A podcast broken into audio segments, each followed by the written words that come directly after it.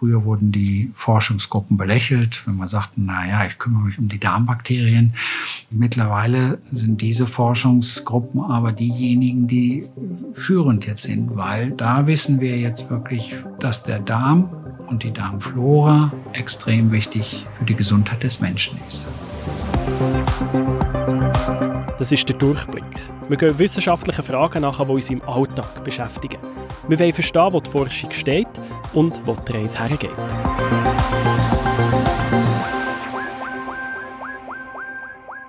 Heute geht die Reise zum Darm. Ich bin Damila Regic. Ich bin der Nico Leuenberger und irgendwie ist es immer noch schräg, über die eigene Verdauung zu reden, oder? Absolut. Ich weiß, dass jeder aufs WC muss und dass jeder, wenn er zum Doktor geht, dass er dann umdruckt und vom Stuhlgang erzählt und vom Wind und sonstigen Sachen. Aber es ist schon noch ein bisschen, ja, ist nicht mein Lieblingsthema. Es ist ein Ich-Thema und meine kleinen Kinder beim Znacht haben mega Freude, wenn sie können sagen «Busy!» Dabei eigentlich sollte man nicht lachen über den Darm und vor allem auch nicht unterschätzen, weil unsere Darmflora, die beeinflusst unsere Gesundheit. Wir schauen in dieser Folge jetzt, was die Forschung schon weiss über die Darmflora und erfahren, was eine gesunde Darmflora mit einer Bierbrauerei zu tun hat und mit einem Skateboard-Weltmeister. Und über die Ernährung reden wir schon auch, oder? Ja, das auf jeden Fall. Ohne das müssten wir gar nicht über den Darm reden. Ich habe jemanden besucht, der da eine mega klare Meinung dazu hat. Wenn du etwas Gesundes essen und trinken willst, nimm mal Sauerkraut. Super. Lebendes. Sauerkraut, fermentiertes Essen, super. Es ist einmal pro Tag oder ab und zu einfach etwas, was, äh, was lebt und was, was gut tut für, für deine Verdauung. Also der klingt schon recht überzeugt. Wer ist das eigentlich und ähm, was genau meint er mit fermentiertem Essen? Also vielleicht zuerst zum Was. Vieles, was du sowieso schon isst oder trinkst, ist fermentiert. Zum Beispiel eben Sauerkraut. Ja, Sauerkraut ist aber nicht so meins. Okay, aber es gibt anderes. Es gibt Schoki. Ja, Schoki ist ich oder? dabei. Bier, Joghurt. Joghurt hast du auch gerne, oder? Mhm. Äh, die Lebensmittel die werden durch einen natürlichen Gärungsprozess umgewandelt. Mit Hilfe von Bakterien oder von Hefen. Und die Bakterien die verdauen bei der Fermentation unser Essen quasi ein bisschen vor für uns. Weil das so gut ist für die Darmflora und für das Immunsystem, ist fermentiertes Essen eben mega im Trend. Da gehört auch Kimchi dazu oder eben Kombucha. Ich bin der Patrick Switzer, komme aus Kanada, bin 33 Jahre alt und bin ein von den drei Gründer und Brauer von Nucha Kombucha. Nu ist neu auf Dänisch. Cha heißt Tee in asiatisch sprechender Raum. Also Kombucha ist ursprünglich aus Asien und die Basis von Kombucha ist Tee. Es basiert auf Tee. Habe ich nicht gewusst. Und was mich auch überrascht hat, ist, wo das Kombucha eigentlich hergestellt wird. Wo sind wir? Wir sind hier in Winterthur im Industriegebiet in der Brauerei Euelbräu. Ich bin Sabine Sponig, bin Mitbesitzerin von diesem Familienbetrieb. Wir brauen Bier, wir brauen Limonaden, Tonic Waters und natürlich Nietzsche Kombucha, die hier in riesigen Tanks gebraut werden und dann von uns abgefüllt werden. Und man hört es auf dieser Aufnahme, es ist laut in dieser Brauerei. Das ist gar kein Lärm. Das ist in der Regel viel, viel lauter. Ruhig. Hier ist mega ruhig wir, heute. ähm, wir füllen heute nicht ab. Ja. Der Patrick führt mich zu zwei Tanks, wo je 10'000 Liter Kombucha drin am Gären sind. Momentan gibt es reifes Kombucha in beide Tanks. Sie sind in anderen Stadien. Eine äh, ist, hat ein bisschen mehr Körper und noch ein wenig süßer. Und der andere ist äh, ein wenig leichter, ein bisschen später in der, in der Gärung und hat ein schön balanciertes Geschmack. Jetzt habe ich zwei Gläser und wir werden zapfen. Juhu! Das klingt ja wie bei einer Weindegustation. Ja, es hat auch Ähnlichkeiten damit, weil Wein der wird nämlich auch fermentiert. Und hast du probiert? Ja klar, ich habe es erstaunlich fein gefunden. Hast du auch schon mal selber brautes Kombucha gehabt? Noch nie. Weil eine Kollegin braut Kombucha selber daheim. Das kann man machen. Und sie hat mir vorgewarnt, es schmeckt echt ziemlich anders. Und ich habe dir da beide Varianten mitgebracht. Warte schnell. Es schmeckt anders, da bin ich mal gespannt. Ist anders gut oder schlecht? Also wir reden mal das Glas. so gut. So, und jetzt habe ich da zwei Varianten. Das eine ist das, was du im Laden kannst kaufen kannst. Das sieht ganz äh, legit aus. Nietzsche Kombucha. Als fixfertige Kombucha. Und das andere ja. ist das, was die Kollegin selber gebraut hat. Es sieht aus wie Äpfelsaft. Gehen wir doch zuerst. Nein, sollen wir offiziell mit dem fixfertigen starten und dann als Ja. Gegensatz. Okay. So, Deli. Also, Super, zum Wohl. zum Wohl. Man könnte wirklich meinen, es sei Most oder so, aber Es eben schon, schon ein bisschen mostig, angegärt. Ja. Als ob ein bisschen länger gestanden wäre. Also auf Tee wäre ich jetzt nicht gekommen. Also kommen wir jetzt der da von der Kollegin. Uh, das ist also einiges stärker, hä? Es ja, hat ein bisschen etwas Essigmäßiges. Ja, gell. Also nicht gegen deine Kollegin. Ja, ist jetzt auch nicht mega mies. Ich glaube, der fertig gemachte schmeckt mir doch ein bisschen Ja, besser. mir auch. Wie macht man dann eigentlich eigenes Kombucha? Zum Anfang brauchst du eine Kombucha-Starter-Kultur. Eine Ansatzflüssigkeit ist das und einen speziellen Teepilz. Und der Pilz der ist so hellrosa und von der Konsistenz her ein bisschen wie schliffriges Leder. Und nachher setzt du das an mit Grüntee oder mit Schwarztee und mit recht viel Zucker. Und der Kombucha-Pilz, der isst nachher den Zucker, der ernährt sich von dem. Das kannst du alles im Internet bestellen und nachlesen, gibt das ein richtig grosses Angebot. Und da ist jetzt eine riesige Nachfrage, einfach weil es so gesund ist. Ja, und im besten Fall ist es ja schon auch fein. Also der Patrick, der Brauer, er hat zwar Maschineningenieur gelernt, aber er ist nach ein paar Jahren Profi Downhill-Skateboarder. gewesen. Uh. Er war Weltmeister. Gewesen. Ich bin in die Schweiz gekommen in 2009 zum ersten Mal für die Downhill Skateboard Rennen und wenn ich in die Bar gegangen bin, konnte ich nichts finden, was ich überhaupt trinken wollte, weil ich verzichtet habe auf zu viel Zucker und Alkohol. Und ja, okay, was trinke ich jetzt? Wasser, super, danke. Heißt ja nicht Patrick Switzer. Ja, merkst du, als wäre es Schicksal. Hat er sich bei einem von diesen Rennen in eine Schweizerin verliebt und ist jetzt wieder da, wo seine Vorfahren herkommen. Herrlich. Als ich in der Schweiz in 2015 gekommen bin, nach sechs Jahren gab es immer noch nicht etwas wirklich Besonderes, was ich trinken wollte.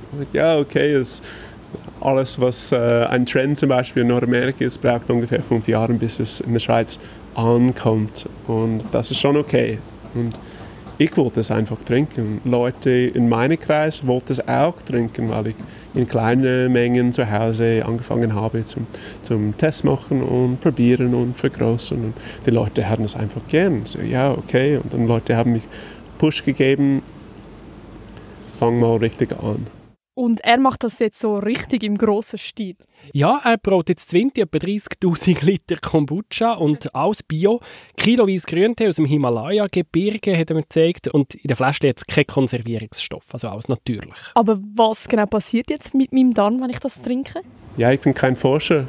Ich will nicht äh, besonders etwas sagen, der nicht äh, 100% richtig ist. Und das ist. Aber was wir merken als Leute ist, dass es den Körper balanciert, damit man zum Beispiel einen, einen normalen Stuhl hat. Zum Beispiel, wenn man viel zu viel e- von etwas Fermentiertes isst auf einmal, hat man manchmal Durchfall. Das ist auch ein natürliches Prozess, weil es ungefähr zwei Kilo Bakterien im Darm gibt. Und die Forschung fängt mehr oder weniger nur in der, seit kurzer Zeit an, zu verstehen, was passiert überhaupt in unserem Darm. Der Patrick und seine zwei Mitgründer, die haben alle einen Ingenieurhintergrund. Und in den Jahren, wo sie ihre Firma aufgebaut haben, da haben sie natürlich schon mit Lebensmittelprofis zusammengearbeitet und verstehen darum auch einiges. Aber die Erklärung, was im Darm genau abgeht, das überlässt er zu Recht den Darmprofis. Früher wurden die Forschungsgruppen belächelt, wenn man sagte, na ja, ich kümmere mich um die Darmbakterien.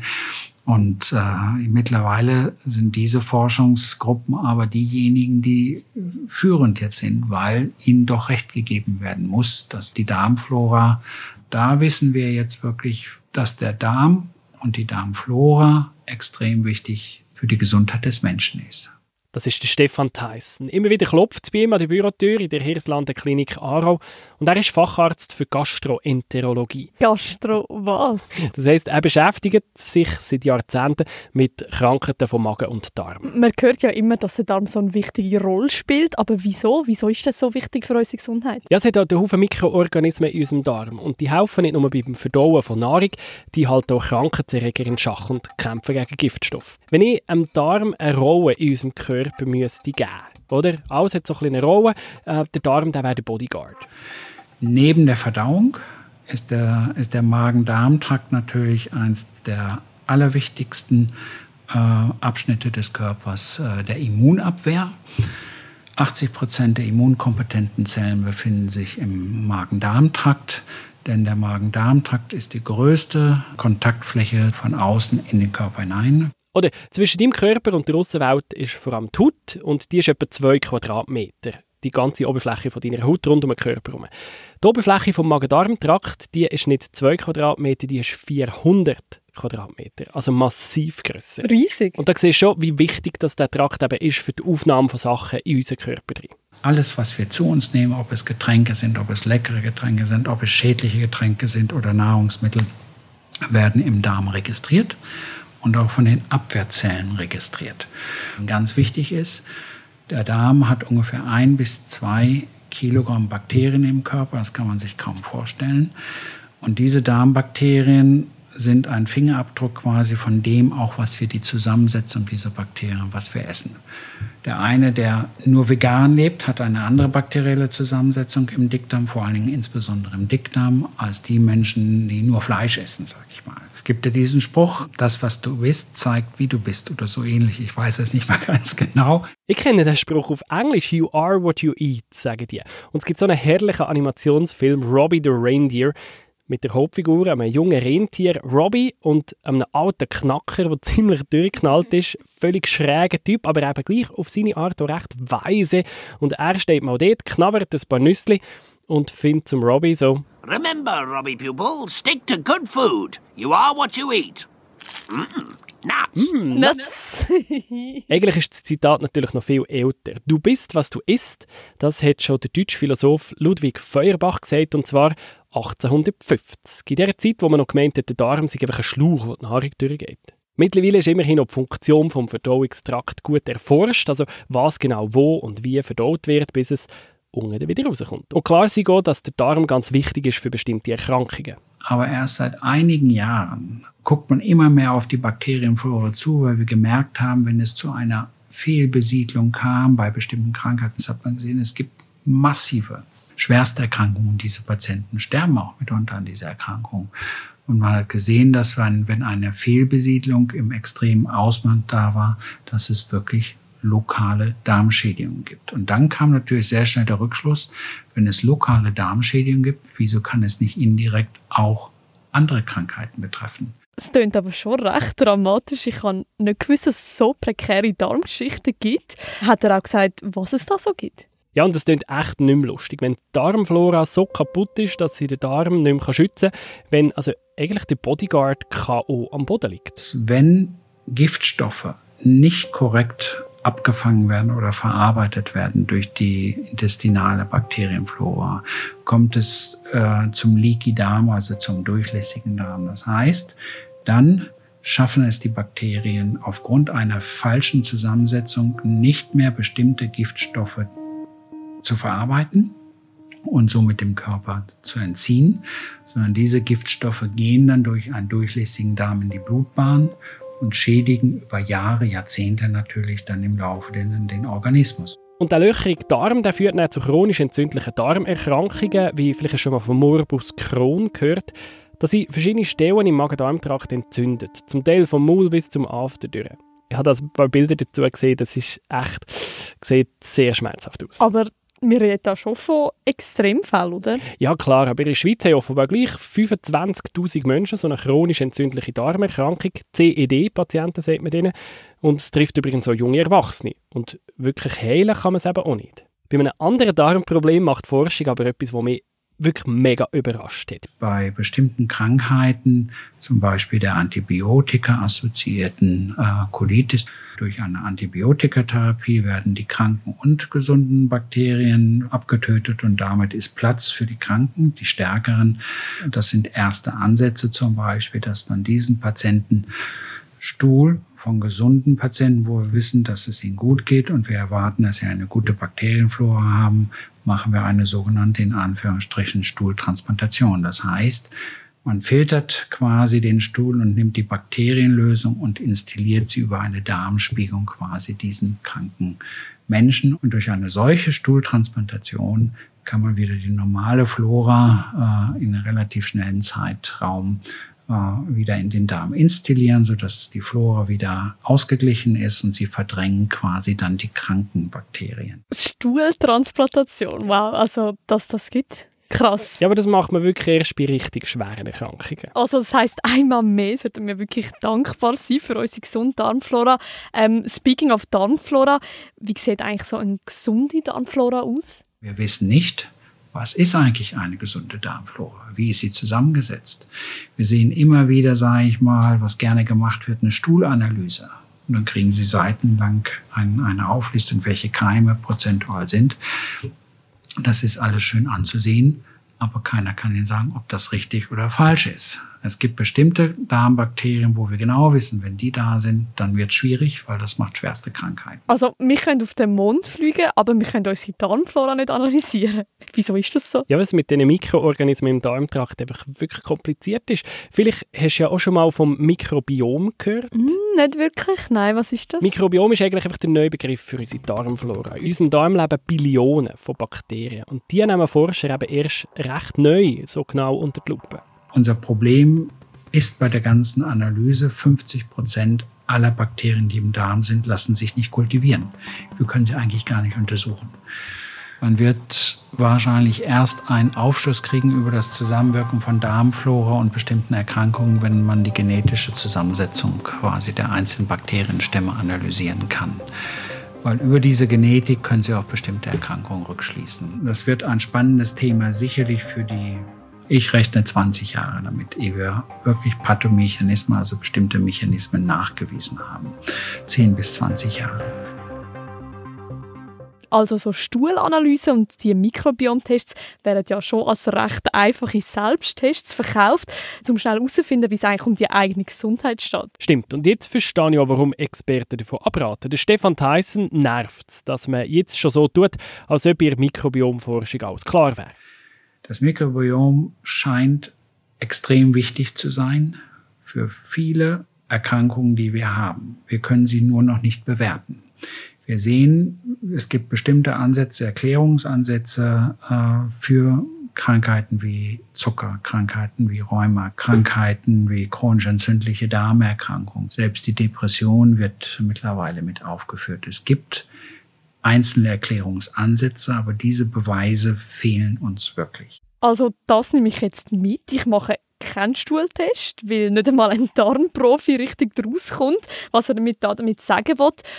Und was kann ich dann machen, dass es gar nicht erst so weit kommt, dass ich das Bedürfnis habe, so einen Test zu machen? Es ist eigentlich so ein bisschen das, was man schon weiß, oder gesund Menschenverstand sagt. Irgendwie ist es ja auch noch beruhigend, wenn das der Stefan Theissen bestätigt. Das heißt ja nicht, dass Coca-Cola schlecht ist oder Gummibärchen schlecht sind, aber es kommt auf die Menge drauf an. Ich kenne es bei mir selber auch beim Autofahren, äh, bis die Tüte leer ist. Aber ich weiß dann auch, abends geht es mir nicht gut, weil ich so einen Bauch habe.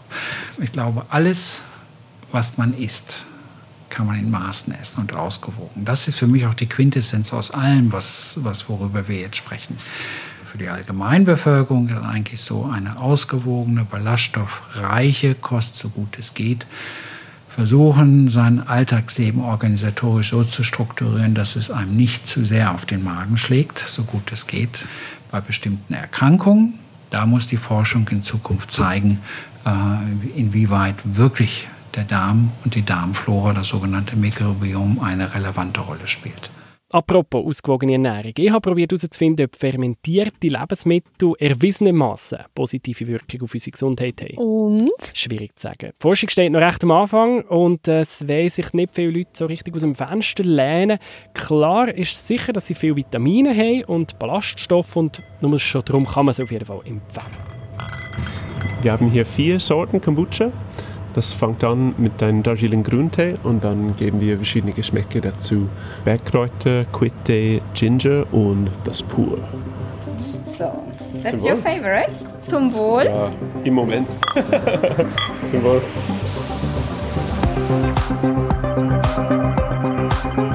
Das ist der Durchblick, der Wissenschaftspodcast vom Blick. Initiiert und unterstützt von der Geber Trüff Stiftung.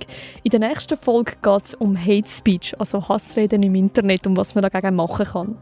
Diese Folge ist geschrieben worden von Franziska Engelhardt. Danke an Mila Recic, hast du mit mir zusammen gehostet. Immer am Dienstag gibt es eine neue Folge auf Spotify, Apple Podcast und blick.ch/durchblick.